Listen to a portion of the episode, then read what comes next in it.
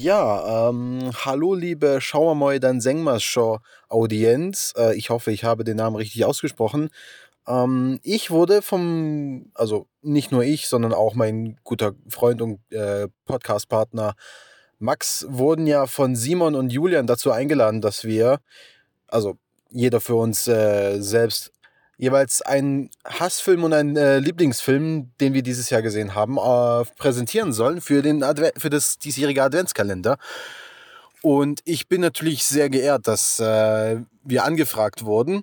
Äh, deswegen möchte ich natürlich sehr gerne dieser Anfrage auch nachkommen. Und ich habe heute zwei Filme mitgebracht. Also für, äh, für dieses heutige Türchen. Ich weiß nicht, welches es sein wird. Aber auf jeden Fall, ähm, ich habe mir, mich dazu entschlossen, dass ich erstmal einen Hassfilm besprechen möchte, den ich relativ schnell abarbeiten möchte und dann aber mit einem mit meinem Lieblingsfilm dieses Jahr äh, daher komme, um dann quasi auf einer guten Note zu enden. Ähm, ja, mein Hassfilm dieses Jahr ist, ich glaube, das ist relativ einfach zu beantworten. Ähm, das wäre der, der Horrorfilm äh, Wrong Turn 5 Blood, Bloodlines. Ja, also der Film war ja wirklich absolut gar nichts für mich. Persönlich, ähm, ich habe mit der Wrong Turn-Reihe auch so nicht wirklich viel was am Hut gehabt bisher. Ich habe die ersten paar Filme angeguckt und ich war von keinem wirklich begeistert und Wrong Turn 5 hat dann aber wirklich äh, den Vogel abgeschossen für mich persönlich. Das ist eine reinste Nihilistenshow, bei dem einfach nur auf möglichst schockierende und, und unterirdischste Weise einfach darauf gesetzt wurde, dass einfach äh, gute Leute einfach so, so grausam und brutal und ekelhaft wie möglich einfach nur hingerichtet werden. Das macht keinen Spaß, das ist einfach nur frustrierend und einfach langweilig anzuschauen. Die Bösewichte sind so abartig böse, dass es nicht mal mehr Spaß macht, denen zuzuschauen, wie sie dann auch böse Dinge machen. Es ist einfach nur frustrierend, es ist langweilig, es ist belanglos und absolut nicht die Zeit wert. Also ich habe wirklich äh, selten einen Film gesehen, der mich so wütend gemacht hat wie Wrong Turn 5. Ja, haben wir das denn zwar aus dem Weg geschafft.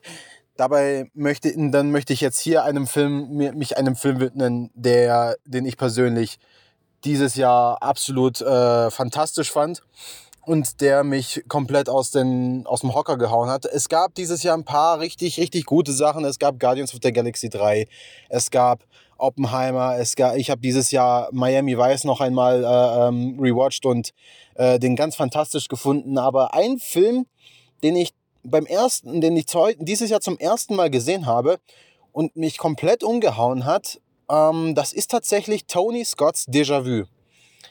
Ich muss sagen, ich habe über die Jahre hinweg Tony Scott sehr, sehr, sehr, sehr, sehr in mein Herz geschlossen. Aus mehreren Gründen. Ähm, mein Onkel hat mich ursprünglich äh, Tony Scott ähm, in, vorgestellt, quasi, also seinen Film vorgestellt mit äh, Man on Fire, mit Denzel Washington. Und äh, Déjà-vu gehört in diese Reihe dieser Filme mit Tony Scott, die er irgendwann mal ab 1909, ich glaube 1997 mit Crimson Tide das erste Mal diese Kollaboration zwischen den beiden gab. Und bis zu seinem letzten Film dann quasi auch immer wieder miteinander gearbeitet haben, äh, Unstoppable. Und ich muss aber sagen, dass ich äh, bei Déjà-vu so begeistert war, weil es ja im Prinzip die Haupthandlung von Vertigo nimmt und sie dann aber über die, äh, äh über die Laufzeit hinweg noch weiter ausbaut, indem es quasi die Frage, diese, quasi diese äh, äh, Liebe zu, zu einem digitalen Bild quasi langsam aufbaut, indem Denzel Washington in einen Fall verwickelt wird, bei dem ein terroristischer Anschlag äh, verübt wurde gegenüber einer Gruppe von ja, Soldaten, die auf einem Schiff äh, ähm, gefeiert haben und dann eben dementsprechend äh, in die Luft gesprengt wurden. Und hier tut sich dann halt eben diese Prämisse auf, dass man ähm, ein gew in gewisser Art und Weise ein Wurmloch im Weltraum gefunden hat, wodurch man aber zweieinhalb Tage in die Vergangenheit blicken kann und man so eventuell die Schritte zum Anschlag zurückverfolgen kann. Und in dieser Zeit äh, versucht Denzel Washington nicht nur herauszufinden, wer diesen Anschlag verübt hat, sondern darüber hinaus dann äh, äh, langsam rausfindet, ob er es nicht vielleicht schaffen kann, dass er über über diese Verbindung hinweg irgendwie sogar den Anschlag verhindern kann. Also quasi den Lauf der Zeit eventuell sogar wirklich ähm, verändern kann. Und das ist ein Konzept, das mich wirklich, das wurde, das ist nicht zum ersten Mal in der Art und Weise zumindest ausgearbeitet worden. Es gibt immer wieder Filme über Zeitreisen und so ein Zeugs. Aber hier geht man mit einem ganz, ganz anderen äh, Prinzip, äh, geht man an, an ein ganz anderes Prinzip ran, indem man erstmal wirklich nur äh, in die Vergangenheit gucken kann und dann aber langsam rausfindet, wie man tatsächlich mit dieser Vergangenheit auch interagieren kann, was ein super spannendes und richtig gut geschriebenes Konzept ist, bei dem man sich auch bewusst Restriktionen setzt und quasi den Charakteren auch wirklich gute, ähm, wie soll ich sagen, äh, äh, Herausforderungen entgegenzustellen damit quasi nicht das, äh, damit quasi diese Macht, die, die sie, über die sie, über die sie besitzen, äh, nicht irgendwie äh, äh, äh, zu overpowered, also zu, äh, zu stark einfach daherkommt, sondern wirklich äh, mit viel Hirnschmalz an das Ganze rangegangen sind. Und dann langsam aber sicher Denzel Washington diese, diese Rolle an, aneignen, bei der er langsam aber sicher wirklich sich in seinem, nicht Wahnsinn, aber in seiner, in seinem, äh, ähm, in seiner Aufgabe, die Menschen, so viele Menschen wie nur irgend möglich zu beschützen, verliert und dabei immer mehr und mehr in, diesen, in dieses ganze Konstrukt des Zeitreisens äh, eintritt. Und das ist wirklich so fantastisch ausgearbeitet.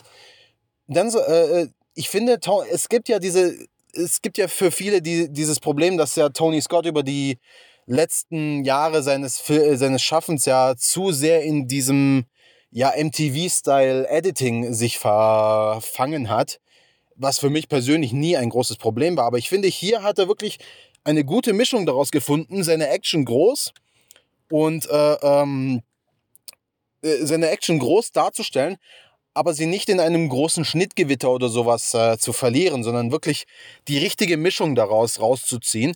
Und dabei gibt es aber auch eine Action-Szene in diesem Film, die mich wirklich komplett umgehauen hat, die auf zwei Zeitebenen tatsächlich stattfinden, was dann was dann vor allem äh, beim, beim Filmerlebnis selber absolut fantastisch rüberkommt und mich richtig nachhaltig äh, begeistert hat. Und ich denke über diese Action-Szene tatsächlich bis heute immer noch nach. Und ich habe tatsächlich echt wirklich Lust, den Film in den nächsten Tagen eventuell noch einmal anzuschauen. Einfach weil mich dieser Film auf so vielen Ebenen begeistert hat, weil er wirklich Popcorn-Kino mit seinem digitalen Ansatz, den er hier verfolgt, bei dem man quasi wirklich auch andere Arten von äh, äh, äh, wirklich äh, digitalem, äh, ähm, digitaler Kinematografie wirklich gut umgesetzt hat. Ähnlich wie auch in Miami Vice, äh, der seine Stärken ausspielt, anstatt sich zu verstecken und zu tun, als wäre er ein Film auf Analogfilm gedreht. Und das ist wirklich eine Sache, bei, de bei der mich Déjà-vu wirklich komplett begeistert hat. Und das ist deswegen auch eines meiner absoluten Lieblingsfilme, die ich dieses Jahr gesehen habe. Also das ist definitiv eine ganz große Empfehlung, die ich hier aussprechen möchte. Also ich möchte mich dann noch einmal bei den Jungs Julian und Simon nochmal bedanken und äh, wir hören uns dann hoffentlich irgendwann mal die nächsten Tage dann. Tschüss.